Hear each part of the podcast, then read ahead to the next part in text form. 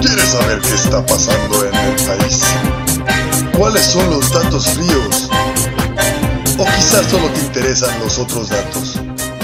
Ya sea uno u otro, aquí los tenemos. Bienvenido al noticiero de confianza, Los Otros Datos. Comenzamos. Hola, muy buenas tardes. Ya estamos aquí con los otros datos. Yo soy Raquel Álvarez. Recuerden que nos escuchan a través de cabinadigital.com todos los lunes a las 12 del día, con repetición los martes a las 6. Oigan, pues bueno, Vamos a empezar con algunas notas internacionales y resulta que el Congreso de Perú está iniciando un proceso de destitución contra el presidente actual, Martín Vizcarra, por incapacidad moral. Y bueno, ustedes se preguntarán a qué se refiere esta situación y resulta que eh, el Parlamento dio proceso de destitución el cual incluye un proceso pues un poco largo de un debate que ocurrirá entre mañana martes 15 y martes 22 de septiembre porque necesitan alcanzar 52 votos necesarios para llevar a cabo el proceso de destitución. Ahora, esto de la incapacidad moral se debe a que se filtraron tres audios en uno de los cuales se escucha al presidente de Perú planificar la defensa de dos funcionarias que se encontraban con él o dentro de su gabinete para responder a una investigación del Congreso por la contratación de uno de sus conocidos, eh, conocido como Richard Cisneros, que fue contratado por el Estado entre 2018 y 2020 por la módica cantidad de 49.500 dólares. Entonces, bueno, pues claramente aquí se está hablando de un caso de corrupción y en el caso de que se aprobara esta medida de destitución, sería el segundo presidente destituido en Perú en los últimos 20 años. Esto aunado, por supuesto, a la, a crisis ¿no? causada obviamente por la pandemia del COVID. Em, pues obviamente ya hay muchísima, muchísima inestabilidad en, en Perú, como se podrán imaginar. así ya veremos en un par de semanas en qué para el tema de esta destitución. Ahora, eh, no sé si sepan, pero en Estados Unidos, en la costa oeste, que es donde está California, donde está Washington, donde está Oregon, toda esa parte, lleva una semana o un poco más con fortísimos incendios forestales y con fortísimos me refiero a de verdad bastante una situación de verdad terrible y esto se aúna a una serie de condiciones que se han ido agravando con el cambio climático. ¿Por qué? Porque es una zona boscosa y es una zona de pastizales que constantemente sufren situaciones de sequía. Entonces, pues estas sequías aunadas a, las temperaturas altas del verano y a los vientos que se pueden llegar a presentar justo por la costa, pues son como los el escenario perfecto para que se presenten estas situaciones. Y justo el año pasado se había presentado una situación muy mala de incendios en California, no sé si lo recuerdan, pero esta creo que ha sido la peor así los peores eh, incendios con unos estragos eh, de verdad terribles. Entonces, como les decía, eh, estos fuegos van desde el estado de Washington, que colinda con Canadá, hasta San Diego, que colinda con nosotros, con México, ¿no? Entonces, el problema real es que como los, los incendios continúan, pues es muy difícil determinar todavía la gravedad de los daños y de la destrucción. En el noreste de California, el incendio que ahora se llama eh, August Complex Fire empezó debido, empezó en agosto, tengan en cuenta que hoy es 14 de septiembre, eh, empezó en agosto debido a una serie de rayos que cayeron en los bosques de Mendocino y se convirtió oficialmente en el más grande de la historia con más de 302 mil hectáreas quemadas. En este momento se han confirmado 12 fallecimientos en el estado de California, 3 en Oregon y una en Washington. Obviamente las víctimas mortales no pueden ser totalizadas en este punto porque aún los bomberos y las unidades de rescate no han podido entrar a las áreas mayores debido a que el, fuego no está al 100% controlado. Entonces, si ustedes vieron las noticias a partir del viernes, jueves, viernes, la ciudad de San Francisco se estaba como sumida en una neblina naranja donde, bueno, pues la gente tenía que seguir haciendo su vida y pues los campesinos y todo esto, y se tomaban unas fotos impresionantes, como ya saben, de los, la película esta de 28 días y todo ese mundo súper apocalíptico, bueno, pues así se veía la ciudad de San Francisco, estuvo sumida en esa neblina durante, me parece que prácticamente el viernes completo, lo cual implica que la gente estuvo respirando pues toda esa ceniza y toda esa porquería pues que se levantó provocada precisamente por estos incendios, ¿no? Más eh, obviamente hay que contabilizar no solo a la gente que ha muerto desafortunadamente por estas situaciones, sino medio millón de estadounidenses han tenido que ser evacuados de sus casas por peligro a que éstas pues sean consumidas por el fuego y en un alto porcentaje yo creo que ya fueron consumidas por el fuego entonces imagínense qué situación tan terrible donde estamos hablando de medio millón de habitantes ya ya no ya no pudieron regresar a sus casas no en, en, Oregon han tenido también que eh, dejar, eh, evacuar precisamente porque 360 mil hectáreas ya fueron alcanzadas por el fuego y es una situación que nunca se había visto antes. Eh, la gobernadora de Oregon, Kate Brown, dijo que el área incinerada en las últimas, en las pasadas 72 horas, digamos viernes, jueves, miércoles, jueves y viernes fue es el doble del promedio anual del estado y que al menos cinco de las localidades donde pasaron el fuego ya quedaron sustancialmente destruidas. En Washington, 200.000 hectáreas se quemaron, acorde al gobernador Jay Inslee, eh, quien también eh, ha, adjudicado esta situación al cambio climático, considerando que, bueno, pues estas situaciones se han ido empeorando año con año, ¿no?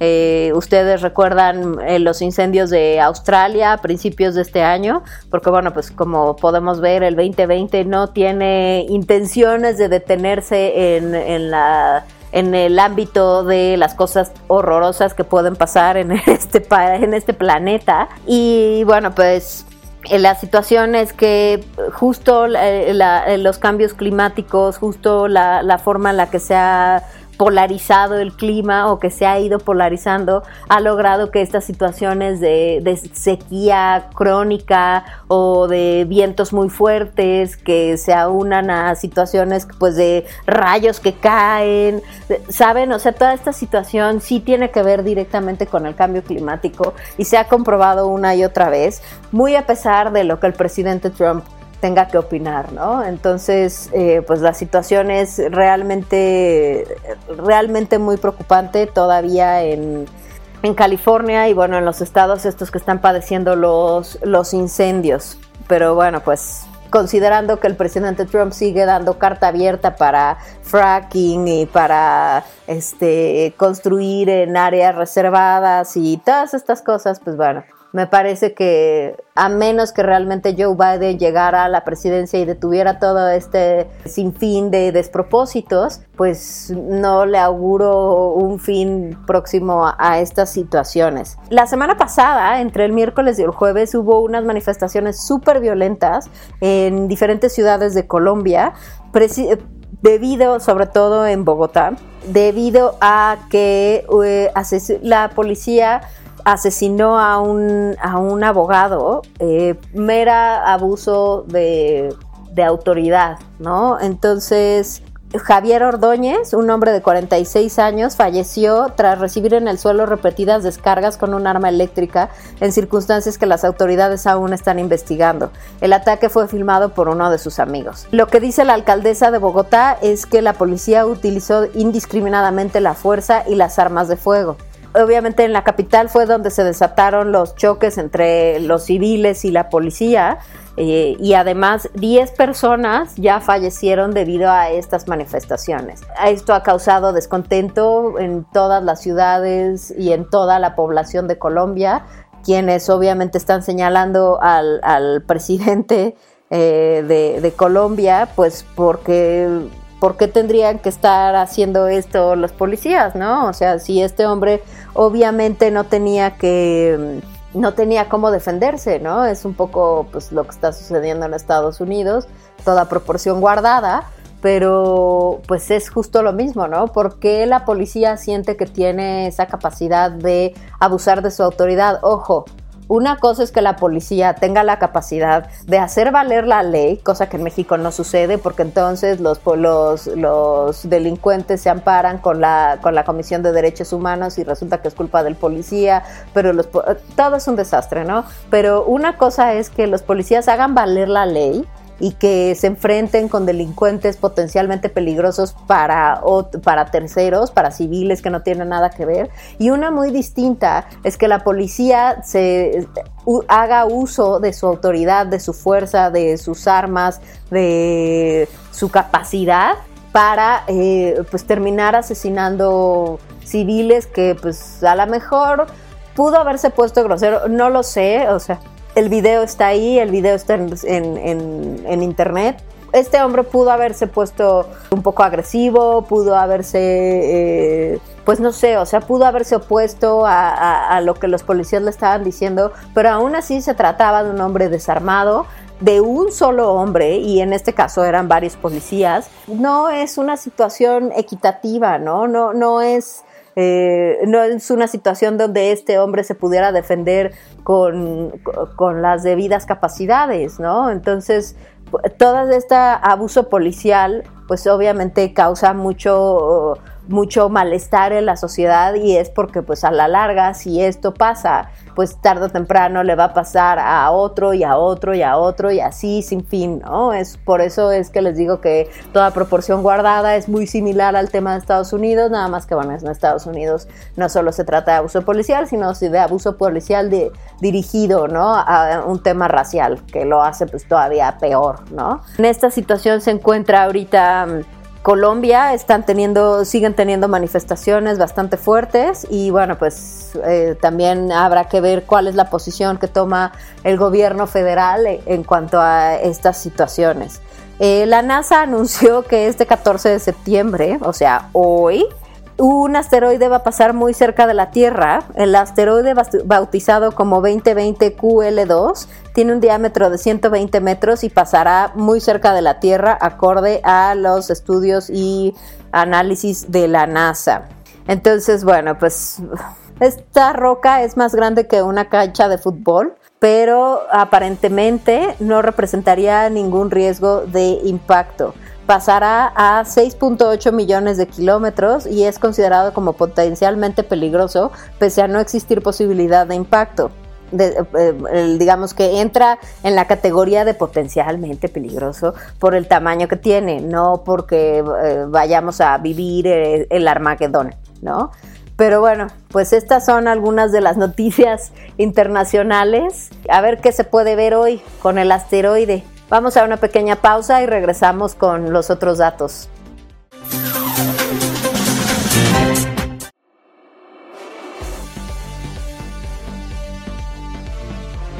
En Cabina Digital tenemos una gran variedad de programas de interés para ti. Tenemos desde terror, salseo, sexualidad y entretenimiento. Sintonízanos todos los días. Revisa el menú en cabinadigital.com y no te pierdas ninguno. Cabina Digital, lo que te interesa escuchar.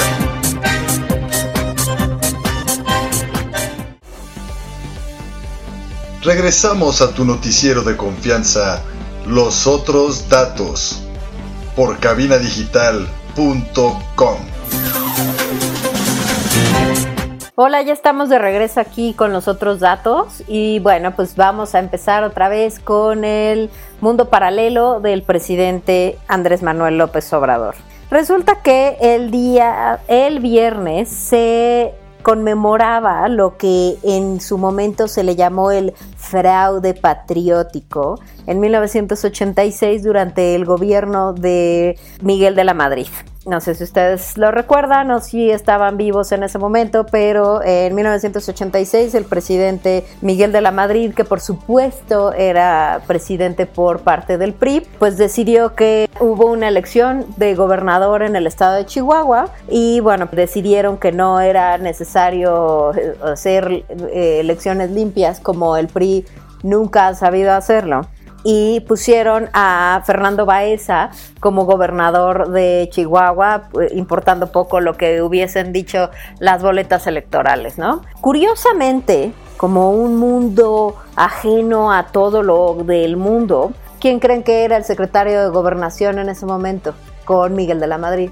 Pues nada más y nada menos que el director de la CFE hoy, Manuel Barlet. Entonces, eh, justo el presidente el viernes tuvo a bien pues estar hablando del fraude este patriótico, ¿verdad? Pero cuando le dijeron, bueno, pues este, ¿de qué se va a tratar? Pues tu, tu director de CFE estaba metido en ese, en ese truco, ¿no?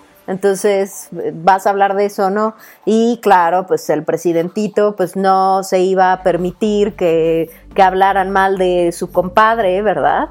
y dijo que no lo había mencionado porque no venía al caso y que él solamente estaba ejemplificando cómo se interrelacionaban el PRI y el PAN y cómo actuaban y siguen actuando de manera concertada todo vinculado al salinismo de cuando se hace este fraude eh, y, se concreta la, la, elección de Baeza en Chihuahua en 1986. A ver, por favor. Ah, es como, neta, es como que este tipo vive en, en, el mundo estúpido, o sea, en el mundo paralelo de la estupidez sin fin, ¿no? O sea, yo no alcanzo a entender. Ah, no, no lo mencioné porque pues yo nada más quería hablar de cómo se relacionaban el PRI y el PAN. Sí, mijo, pero Bartlett era parte de ese PRI corruptísimo que se dedicaba a manipular elecciones para poner a los, a los que necesitaban que estuvieran en, como gobernadores o en cualquier eh, parte del aparato gubernamental. Bartlett fue, además de todo esto, pues Bartlett dos años después, en 1988, fue el que estuvo en el, la caída del sistema ¿no? Del sistema electoral cuando mágicamente se eligió como presidente a Carlos Salinas de Gortari y el que, el que aparentemente había ganado era Cuauhtémoc Cárdenas. Pero pues como se había caído el sistema, pues no se habían podido notificar bien esas votaciones y al final el que ganó fue el PRI con Carlos Salinas de Gortari. A ver, díganme si un fulano que estuvo involucrado en semejantes fraudes electorales ahora es una mente purificada de corrupción y de pensamientos malévolos, nada más porque ahora es parte de la transformación de cuarta. Por favor, es que es absurdo y, el mismo López Obrador es el que se pega los tiros en los pies y luego se enoja porque porque lo, lo ponen en evidencia. Es más, el viernes también enfureció en su mañanera cuando puso la, portada de El Reforma, el periódico, donde señalaban un eh, desvío de 223 millones en Macuspana, en Tabasco, en, en, el lugar donde nació el presidentito, todo orquestado mágicamente por su cuñada y su otro hermano, Ramiro López Obrador. El mismo gobierno estatal de Tabasco ya desconoció al alcalde de, Macuspana precisamente por esta situación de desvío de millones de pesos y resulta que el pasquín inmundo del reforma, ¿cómo se atreve a hablar de eso? No acusó al gobernador de Tabasco por estar eh, desconociendo al alcalde. No habló del fraude donde está implicada su cuñada y obviamente su hermano, no por nombre pero hombre. Tampoco hay que ser ingenuos, ¿no? Ah, eso no, no defendió a nadie, no nada pero, o sea, lo que le molestaba es que el Reforma estuviera hablando de eso en su portada. ¿Qué clase de estúpidos se atreven a reportar las noticias en un periódico? Es como, neta, o sea, de verdad no, no, no se puede entender que este presidente sea tan increíblemente estúpido para darse los tiros en los pies solo y todavía tener la jeta de ofenderse porque alguien más lo está señalando, porque alguien le está diciendo, oye, Bartlett fue uno de los artífices de los peores fraudes del PRI en los últimos 40 años. Ah, no, no, no, no, yo de eso no quería hablar. No, eh, baboso, pues si estás hablando de lo otro, de la interrelación del PRI y del PAN, bueno, pues entonces tienes que hablar de Bartlett, porque él estaba inmiscuido en eso, él estaba, él seguramente fue parte de las negociaciones, de la interrelación, eh, eh, del complot, del infierno, cuando además, cabe mencionar, López Obrador era parte del PRI en ese momento. Entonces, ¿cómo es que eras parte del PRI, pero, pero que tú tampoco estabas en las interrelaciones de tu partido con el otro partido? ¿Tú no estabas al tanto de toda la basura y la corrupción y, eh, la absoluta negligencia del gobierno hacia la gente, pero sí para estar haciendo todas esas corruptelas y todos esos malos manejos? Ay, por favor, de verdad. Y el que se lo crea es todavía más estúpido que él. O sea, de verdad, lo siento, pero esa es la verdad. No se puede creer que además vaya y, ponga en evidencia, según él, al periódico Reforma y lo único que haga sea quedar como un imbécil, porque además la cuñada y el, hermano están metidos hasta el fondo con el desvío de, los millones esos. Pero pues cómo se atreve el Reforma a reportar las noticias como si no fuera un eh, periódico donde se habla de eh, las noticias. No, de verdad, es que no sé, o sea, no, ya no, ya ni siquiera tengo palabras para explicarles lo absurdo y lo ridículo y estúpido que me parece todas estas cosas que este fulano hace. Ah, y por supuesto, mañana que se va a llevar a cabo el grito de independencia en Palacio Nacional, pues alguien ya finalmente hizo desistir al presidentito de que se presentaran 500 personas con antorchas en el Zócalo. Y bueno, pues al final ni va a haber desfile militar, ni va a haber gente en el Zócalo, ni nada. No va a pasar absolutamente nada, lo cual me parece bastante lógico porque felizmente el sábado se estaban reportando 70.123 fallecidos debido al COVID. Entonces, pues no pueden permitir otro evento masivo eh, donde se haga una propagación todavía mayor y entonces pues esto no tenga fin nunca, básicamente. ¿No? Entonces ya no va a haber público, ya no va a haber antorchas ni más ideas estúpidas por parte de López Obrador por el momento y respecto a ese evento en particular. Debe haber muchas otras y seguramente va a haber muchas, muchas otras momentos de estupidez y de ridículo, pero no referente al grito de independencia. Por otro lado, el viernes, Carlos Gómez Arrieta, quien fuera eh, encargado de la Policía Federal Ministerial en 2014, o sea, de la Policía Federal Ministerial en Ayotzinapa, en Michoacán, de donde salieron los normalistas mártires de López Obrador, Resulta que eh, bueno, había sido ex, subsecretario de Seguridad en Michoacán y ex titular de la Policía Federal Ministerial y fue acusado de actos de tortura en el caso de Ayotzinapa. Se entregó esta tarde ante la Fiscalía General de la República.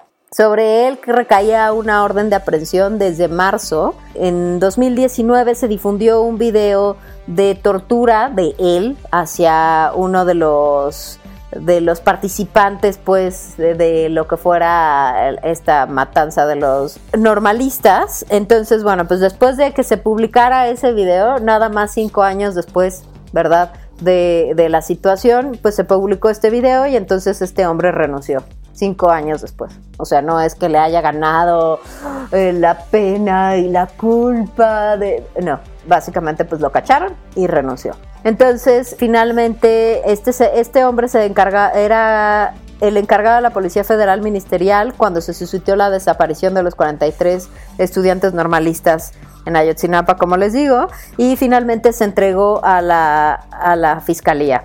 Los que, lo que yo no sé es dónde, dónde quedaron los Abarca, que eran, el fulano era el presidente municipal de este lugar donde se llevó a cabo pues el secuestro y la el posterior asesinato de todos estos jóvenes. ¿Dónde quedaron esos? Que además todos sabemos y recordamos que habían sido apadrinados por López Obrador para que quedara este hombre Abarca como presidente municipal ahí en, en en Ayotzinapa, en Michoacán.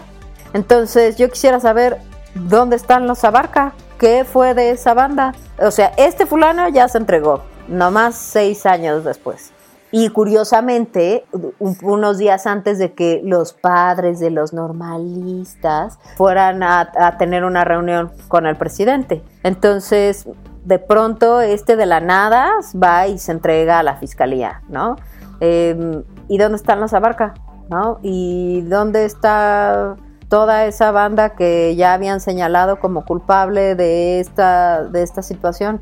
¿Dónde está toda esa gente? O sea, este fulano yo no sabía que existía, pero sí supe que existían los Abarca y que además los Abarca estaban, eh, tenían nexos con el, con el narcotráfico de, con los cárteles de narcotráfico en Michoacán. Entonces, ¿dónde está esa gente? ¿Ya se entregaron? ¿Alguien los está buscando? ¿O, o por qué este, esta situación así se presenta de la nada justo ahorita? Oigan, y hablando de cosas de las que nadie se acuerda, ¿qué fue del de, caso de Brecht? De este Lozoya y eh, las declaraciones y los videos y todo. ¿Qué fue de eso? ¿Alguien sabe? ¿Ya, ¿Ya sigue declarando en el Ministerio Público mientras descansa alegremente en su casa? ¿Está en su casa ese hombre todavía? O eso ya como no patinó bien el tema electorero, pues ya, ya, ya nos vamos a olvidar de eso. ¿no? Donde mágicamente un día la declaración decía una cosa y al día siguiente inculpaba a, desde Salinas hasta Peña Nieto, pero habían eliminado todos los nexos con todos aquellos que ahorita están en el gobierno. ¿Qué fue de eso? ¿Dónde está? ¿No que ahora todos los expresidentes y todo el mundo de toda esa gente iban a terminar pagando todos sus pecados? ¿Dónde está toda esa gente? ¿Dónde está la soya? ¿Qué fue de eso?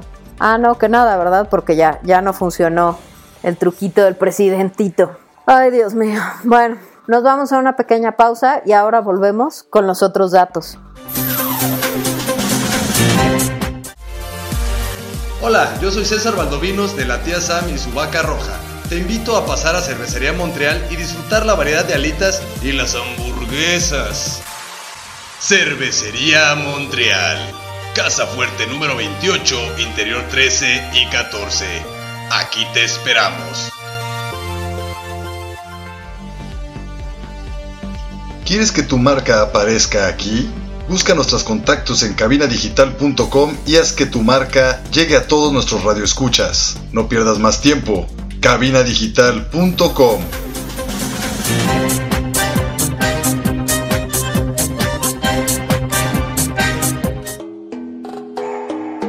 Hola, soy Ernesto Loza de Octavo Día. Te quiero recomendar Strong Clothes, la mejor opción para esta primavera y verano. Es Strong Clothes. Strong Clothes, playeras para toda ocasión. No olvides visitar nuestro Facebook y checar la variedad de diseños que tenemos para ti. Te esperamos.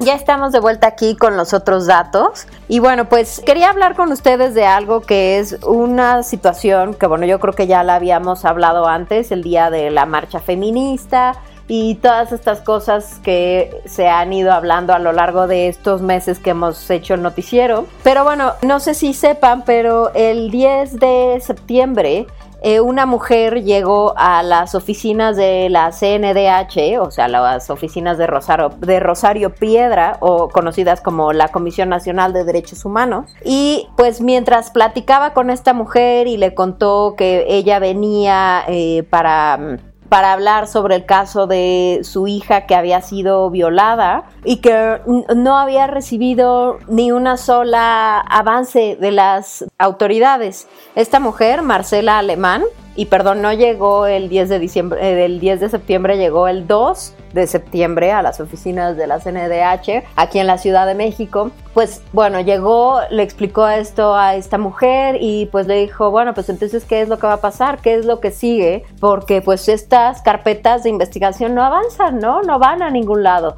Esta mujer, Marcela Alemán, está acompañada de Silvia Castillo, que era, que es o era madre de un joven que fue asesinado en 2019 que también estaba solicitando que le ayudaran a encontrar, o sea, que alguien investigara el asesinato de su hijo, ¿no? Bueno, obviamente, pues Rosario Piedra dijo lo mismo que han de decir absolutamente todas las autoridades aquí en México. Sí, sí, sí, ya lo estamos atendiendo, ya, váyanse. Bueno, pues resulta que esta mujer alemán se terminó encadenando a una de las sillas de la oficina de la CNDH y dijo que no se iba a mover de ahí hasta que no le dieran pues avance real a su carpeta de investigación.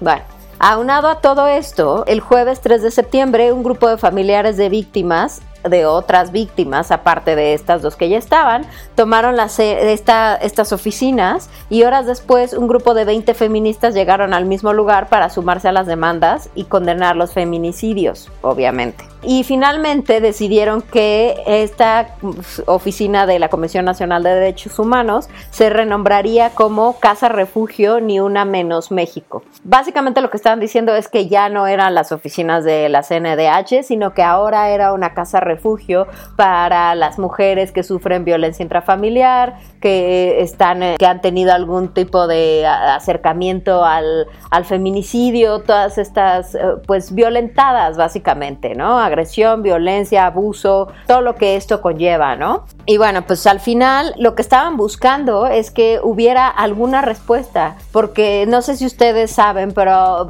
por ejemplo, en muchas redes sociales y sobre todo en YouTube o en el mismo TikTok hay una serie de videos donde las mujeres que han estado, pues que han tenido problemas justo de agresión, de violaciones, de abuso, de maltrato, van, presentan, o sea, quieren levantar una denuncia en el MP que les corresponde. Obviamente tú para levantar una denuncia tienes que ir siempre al, al MP, ¿no? Y sobre todo en estos casos de violencia. Y la situación es básicamente la misma. Llegan, el MP las quiere, les quiere echar la culpa, es que qué estabas haciendo, este, cómo estabas vestida, estabas bebida o drogada, pues es que a lo mejor tú lo provocaste, qué fue lo que estabas haciendo para que te pasara esto. Bueno, finalmente pues les dan, y además les dan miles de vueltas, ¿no? Porque es, ah, pero tú vives en tal lugar, ¿no? No, es que no te toca aquí, te toca este 34 municipios más para allá, ¿no? Y van y bueno, pues ahora te tienen que ir te tiene que revisar el médico legista,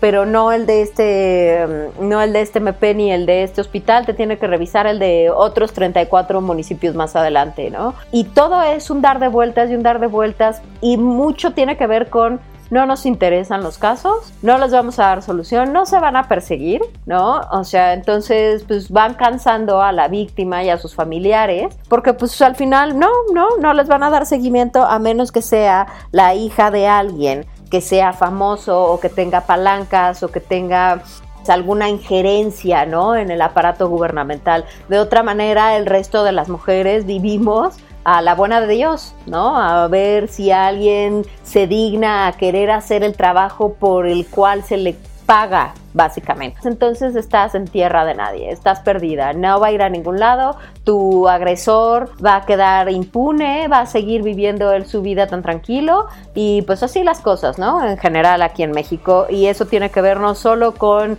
las mujeres, sino con estos jóvenes que de pronto desaparecen o que son asesinados y que han y que tampoco nadie hace nada por ello, ¿no? O sea, no, no es únicamente el tema de las mujeres, sino esto de la gente que desaparece, los jóvenes que asesinan de la nada y que nadie pregunta, ¿no? O sea, no sé si se acuerdan hace algunos años, de repente habrían, justo en la búsqueda de los 43, habrían fosas ahí clandestinas levantaban y, ah, aquí hay unos, no, estos quién sabe quiénes son, vuelvan a tapar. o sea, ¿qué? ¿Cómo? O sea, nadie va a investigar eso. seguramente hay alguien buscándolos. nadie, va a nadie va a investigar quiénes eran, por qué están ahí, por qué hay una fosa clandestina. Bueno, entonces el punto es que eh, todas estas situaciones de la toma de la CNDH, obviamente las mujeres y conforme fueron llegando más y más grupos feministas, solicitaban la atención de la secretaria de la secretaria de Gobernación, que es Olga Cordero. Y al final, como representaba todo este, la, la toma de la oficina pública y además empezaron a sacar unos videos donde estaban pintando las paredes de adentro de la oficina y pintaron un cuadro de Francisco y Madero, le pusieron como lipstick y pelo morado y no sé qué, y entonces ya saben, ¿no? las, las reclamos de toda la vida. Ah, es, es que si piden respeto, hagan sus sus manifestaciones con respeto, es que son unas vándalas. A ver, jóvenes, ya basta de esta estupidez. Ya basta. Número uno, el, 99% de las personas que estaban alegando esas tonterías jamás en su vida han estado en el edificio ese de, de la CNDH ni sabían qué había dentro. ¿Qué puede importarles si la pintura o la... Hay 10 mil millones además de pinturas de Francisco y Madero. ¿Por qué esa ahorita es relevante? Ah, porque esa la vandalizaron las mujeres, ¿no? Pero cuando los vándalos son los 400 pueblos, los padres de los 43, los sindicatos, ¿no? La, la CENTE o el de la luz o cualquier otro, eso sí, eso sí pueden hacer lo que quieran porque pues esos tienen razones válidas, pues están pidiendo dinero, básicamente, ¿no? Y estas mujeres que están pidiendo lo que todas las mujeres queremos, que son condiciones dignas para vivir seguras en nuestro propio país, en nuestras casas, para tener a alguien a quien, a, quien acercarnos si sufrimos algún percance, si tenemos un agresor, si, si nos acosan en el metro o en la calle. No, no, esas no, esas son vándalas, no están pidiendo las cosas con respeto. A ver, todas las paredes y todas las piedras se pueden reponer y se pueden arreglar. ¿Quién le va a arreglar a la hija a esta señora alemán? A la hija violada. ¿Quién se la arregla? ¿Quién le va a arreglar la vida? ¿Quién le va a solucionar que la violaron siendo una niña? ¿Quién? Eso no tiene solución, ¿no? Y por el otro lado, ¿quién le va a devolver la vida a este muchacho que asesinaron? De la otra señora que hizo la, primera toma de la oficina. Eso no se repone. No es como una pared pintada que la vuelves a pintar y queda perfecta. Eso no se repone, así como no se reponen las 2.500 mujeres que se han muerto en tan solo 2020 o las otras 2.000 que mataron en 2019. Por favor, piense, o sea, pónganse tantito en esos, eh, o sea, la empatía y el sentido común no duelen, jóvenes. Así de claro. O sea, si el día de mañana se tratara de sus hermanas, sus madres, sus tías, sus primas, sus novias, eh, sus hijas, no querrían que alguien, alguien en este país les diera una respuesta, que alguien les, les pudiera dar una ayuda no estarían buscando que al momento en el que todo el mundo le valga madres, no quisieran que todo lo todo se pintara y todo se quemara y todo dejara de importar hasta que les ayudaran a dar con la verdad, a dar con el con el agresor, a dar con el culpable. De verdad es que parece que en este país el principal problema es, es que los hombres creen que la empatía y el sentido común duelen o que el hecho de que las mujeres estén, se estén quejando de violencia de género, ¿por qué es violencia de género? Porque te atacan por ser mujer, por ser menos fuerte, por tener menos capacidad física. Por eso te atacan, por eso se les hace fácil, porque están educados para creer que las mujeres estamos aquí para aguantar lo que se les ocurra y eso no es, y el mundo ha cambiado y hay mucha hay una mentalidad ahí subyacente que no quiere cambiar y tiene que ver desafortunadamente con muchos hombres y todavía mucho peor con muchas mujeres. Y eso sí es digno de, de la peor vergüenza. No puedo creer que haya mujeres que no se den cuenta que estas mujeres están manifestando para darles a ellas un camino donde ellas no tengan que pasar por hijas violadas, hijos asesinados, ellas sufriendo agresiones o violaciones o que las asesinen, ¿no? Y que no puedan ver más allá de un estúpido cuadro miserable que puede ser repetido otras 34 millones de veces. De verdad, es que, o sea, no se trataba de un Picasso, güey, era un Francisco y Madero cualquiera. Pero bueno, Y en ese mismo tenor, un colectivo de manifestantes feministas también tomó las oficinas de la Comisión de Derechos Humanos del Estado de México, que es la CODEM, en el municipio de Ecatepec. Ecatepec es uno de los municipios del Estado de México con los índices más altos de feminicidios y obviamente de agresión y de abuso y de violación y de todo, ¿no? El jueves 10 fue cuando tomaron las oficinas y el viernes 11 entraron elementos de la Fiscalía General de la Justicia del Estado de México para desalojar las instalaciones que habían sido tomadas y que habían sido tomadas de manera pacífica, porque fueron tomadas de manera pacífica tanto las de la Ciudad de México como las de, como las de Catepec. Y aún así entraron los policías, ¿no? Y obviamente pues estuvieron a aventar, ahí hubo un choque entre las manifestantes y los policías y al final obviamente todas estas manifestantes fueron encarceladas. Elementos de seguridad del municipio de Atizapán, ni siquiera de Catepec. A la hora que finalmente liberaron a las manifestantes de la cárcel el viernes 11, en la madrugada del viernes 11, finalmente fueron e incendiaron las oficinas de la CODEM. ¿no? lanzando bombas molotov y una serie de pirotecnia y químicos, ¿no? Entonces, al final el edificio se prendió y los servicios de emergencia y de rescate finalmente arribaron al lugar pues para tratar de controlar el incendio. Hasta el momento, hasta el día de hoy, todavía se desconoce la magnitud del daño y tampoco hay información sobre heridos o cualquier cosa al respecto de este incendio. Entonces, o sea, a lo que vamos, y obviamente también haciendo eco, estas mujeres de Catepec hicieron eco a la toma de la Ciudad de México y también parece que estaban buscando hacer esta misma toma de las oficinas también en Veracruz y en Tamaulipas. ¿Por qué? Porque estos son los estados y los municipios con la mayor cantidad de eh, mujeres violadas y asesinadas, ¿no? Y, y generalmente tiene que ver con violencia de género. Pues la realidad es que ya después de algunos días de la toma de la Ciudad de México, pues Olga Sánchez fue y atendió a las mujeres quejosas y finalmente pues ya, ¿no? Les dijo que ya sus, sus eh, peticiones, sus legítimas preocupaciones ya iban a ser solucionadas y que entonces ella ya creía que ya podían salirse de las oficinas, ¿no? Y que obviamente no se salieron y esta mujer todavía salió a decir es que no, no sé por qué estas mujeres siguen ahí, ¿no? A ver, o sea, siguen ahí porque además el gobierno de el nunca bien aplaudido presidentito López Obrador decidió eliminar un montón de programas que tenían que ver con ayuda a mujeres que estaban en, en situaciones de, peligro y que o que ya estaban o que ya eran golpeadas o que ya habían sufrido, sufrido agresiones o abuso y todos estos lugares eran como lugares seguros donde, donde estas mujeres podían llegar con sus hijos, en el caso de tenerlos, y que bueno, pues les ayudaran, que tuvieran un, un, techo, comida, eh, un, ayuda psicológica, eh, este, ayudas de otra forma, ¿no? Para colocarlas, para conseguirles trabajo, para que pues inicien de nuevo sus vidas ya fuera de este ambiente traumático y, puedan eh, eh, mantenerse a sí mismas y a sus hijos, ¿no? Pero entonces pues cierran todo esto, ya no hay lugares donde, donde solucionar este problema y al final pues sale el presidentito a decir que no, que no es cierto que la pandemia ha causado aumentos en las llamadas de eh, justo de mujeres que están en un ambiente tóxico o de agresión. ¿No?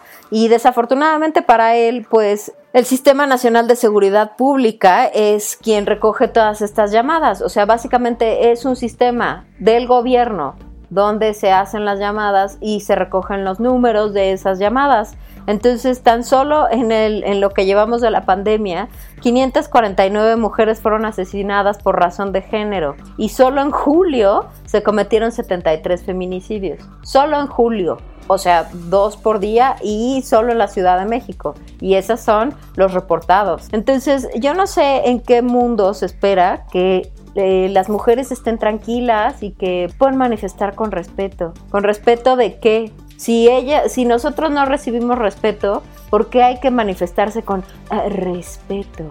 O sea, respeto a quién, además, ¿no? O sea, ¿de qué están hablando? ¿Respeto a las paredes? ¿Respeto a el inmueble que no tiene ningún problema con que se le pinte de manera distinta? ¿O el respeto a quién? ¿A quién le molesta eso? ¿Por qué no les molesta más las mujeres muertas, las mujeres violadas, las mujeres agredidas, las niñas, los jóvenes que asesinan? ¿Por qué no les molesta más eso? O sea, a mí sí me parece que es una pregunta que deberíamos hacernos. ¿Por qué me molesta más un cuadro de Francisco y Madero que en mi puñetera vida he visto a la vida de un ser humano? Nos vamos a una pequeña pausa y regresamos con los otros datos. Yo soy Samantha Fonseca de la tía Sam y su vaca roja y para estar cómoda uso Strong Clothes. Visita su Facebook y elige el diseño que más te guste. Strong Clothes, playeras para toda ocasión. No olvides visitar nuestro Facebook y checar la variedad de diseños que tenemos para ti. Te esperamos.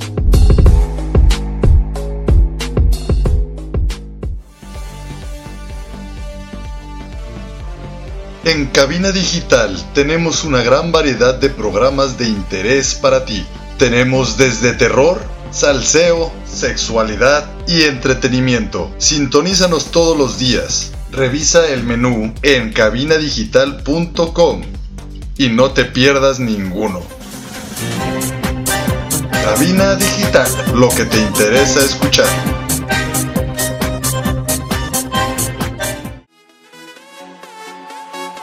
Hola, soy Ernesto Loza de Octavo Día y te quiero invitar a que nos escuches por cabinadigital.com todos los jueves a las 6 de la tarde y con repetición a las 10 de la noche. Estás escuchando Cabina Digital.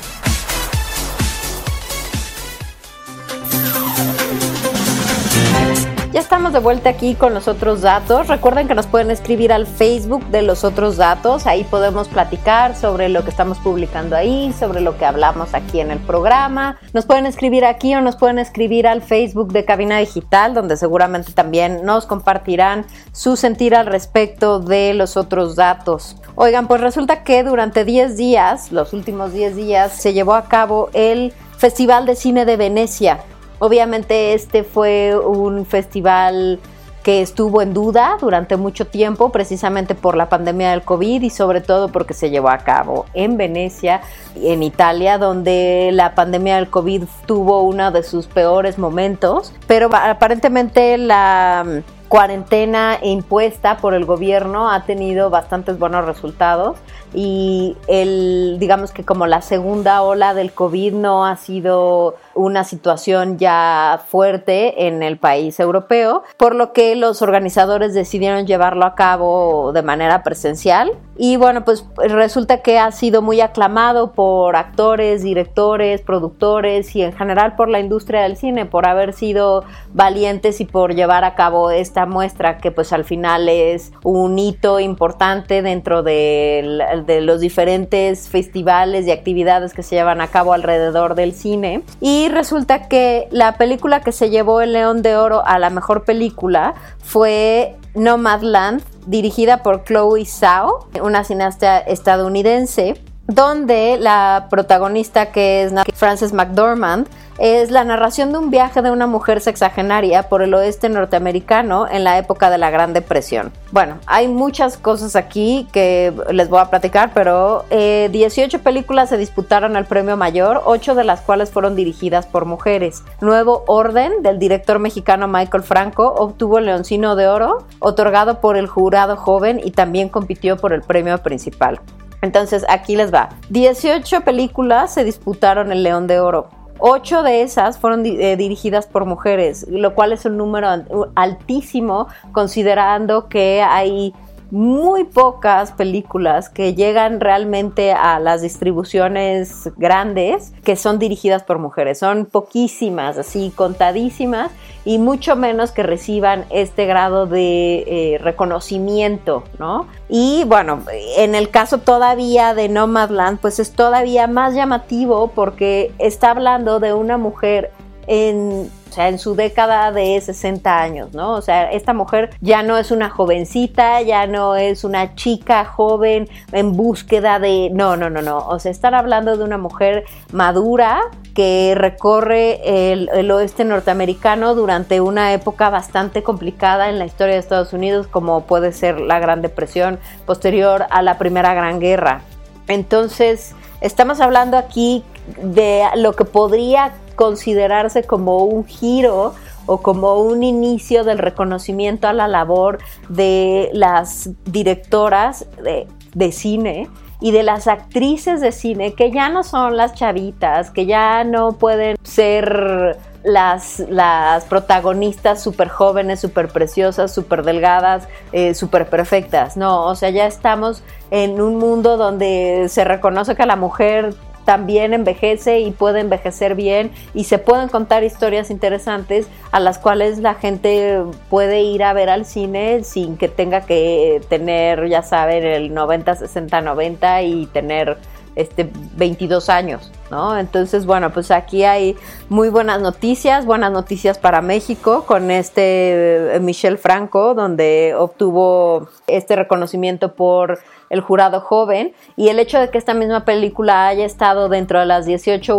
de, las, de las 18 primeras, o sea, ya de las que iban por el Gran Premio, pues también habla de que es una película pues bastante buena, ¿no? Entonces, pues habrá que esperar a ver en qué momento pueden llegar estas películas aquí a México, considerando que estamos en el semáforo naranja, pero en realidad no, porque los contagios no están disminuyendo, incluso ahorita hay otra vez más colonias con los señalamientos de zona de alto contagio, por lo menos aquí en la Ciudad de México. Yo les recomendaría, si viven en la Ciudad de México, no vayan al cine, no vayan al teatro, no vayan a eh, los centros comerciales, no vayan y se encierren en lugares pequeños y cerrados, porque pues ahí es donde la cosa se pone peor. Bueno, advertidos están. Por el otro lado, resulta que seguramente saben que este mismo año Taylor Swift lanzó su octavo disco de estudio que se llama Folklore y que ha vuelto a ser invitada al Country Music Awards debido a la canción Betty porque no había sido invitada a estos premios en los últimos siete años. ¿Por qué? Porque obviamente el Country Music Awards da premios para la música country, no da premios para la música pop. Y durante los últimos siete años, Taylor Swift se separó de sus raíces super country, que fue de donde surgió esta cantante americana, y se metió de lleno al tema del pop. ¿No? Y finalmente ahorita en este folklore pues está teniendo un poco más de fusión entre el pop, entre esta música con y al final la volvieron a invitar y se presentará el próximo 16 de septiembre, o sea, este miércoles en Nashville, Tennessee, en esta entrega de premios a la música country. Y por el lado de los deportes, en la Liga BBVA Vancomer, eh, Pumas le ganó 3-0 al Atlético San Luis, mientras que León le ganó 3-2 a Querétaro. En la Liga de Expansión MX, el, el Celaya le ganó 3-0 al Atlante. En la Liga Santander, el Betis le ganó 1-0 al Alavés. Valladolid y Real Sociedad quedaron empatados a unos. Y recuerden que eh, los juegos del Real Madrid y Getafe, Barcelona y Elche y el Atlético contra el Sevilla fueron aplazados. En el caso de Villarreal y el Huesca quedaron empatados a unos, mientras que el Valencia le ganó 4-2 al Levante. En la Premier League, el Leicester le ganó 3-0 al West Bromwich y el Everton le ganó 1-0 al Tottenham. En la Ligue 1, el Lille le ganó 1-0 al Metz, el Rennes le ganó 4-2 al Nimes, eh, Lens 3-2 al Lorient, Brest 2-0 a Dijon y Angers 1-0 a Reims, Mónaco 2-1 a Nantes y Marsella 1-0 al Paris Saint-Germain. En la carrera del Gran Premio de Toscana, Lewis Hamilton quedó en el primer lugar, seguido por Valtteri Bottas y en tercer lugar Alexander Albon. El Checo Pérez quedó en quinto lugar en esta carrera. En los resultados de la NFL, el jueves se llevó a cabo el, el juego entre los jefes y los tejanos los, jefes ganaron 34 a 20, mientras que el, domingo se llevaron a cabo varios juegos. Eh, los Bills le ganaron 27-17 a los Jets.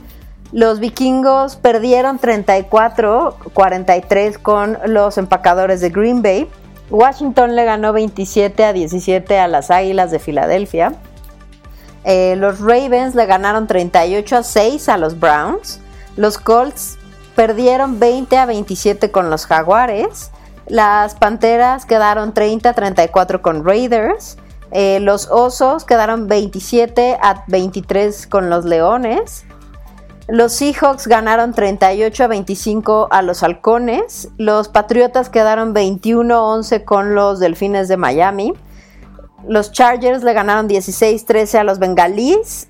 Eh, los Cardenales ganaron 24-20 a los 49 mientras que los Santos le ganaron 34-23 a los Bucaneros con la llegada maravillosa de Tom Brady como quarterback de los Bucaneros. Era hoy su partido de estreno y bueno, pues perdieron con los Santos. Y pues esto es en los deportes a los cuales felizmente ya regresamos, ¿no? Aunque no tengan ni una, aunque no se pueda ir, yo creo que basta con poderlos ver, ¿no? Ah, oigan, y hablando de esta, el Cruz Azul acaba de reportar que dos de sus jugadores tienen COVID. Eh, pues, y me parece que van a jugar esta semana. Yo no sé si realmente vayan a poder jugar. Esto fue todo por esta semana con los otros datos. Les agradecemos mucho que nos hayan escuchado. Recuerden que nos escuchamos a través de cabinadigital.com todos los lunes a las 12 con repetición los martes a las 6. Y si no pueden escucharnos ahí, nos pueden escuchar en podcast en Spotify. Yo soy Raquel Álvarez y estos fueron los otros datos. Gracias. Gracias por sintonizarnos. Te esperamos en el próximo los otros datos.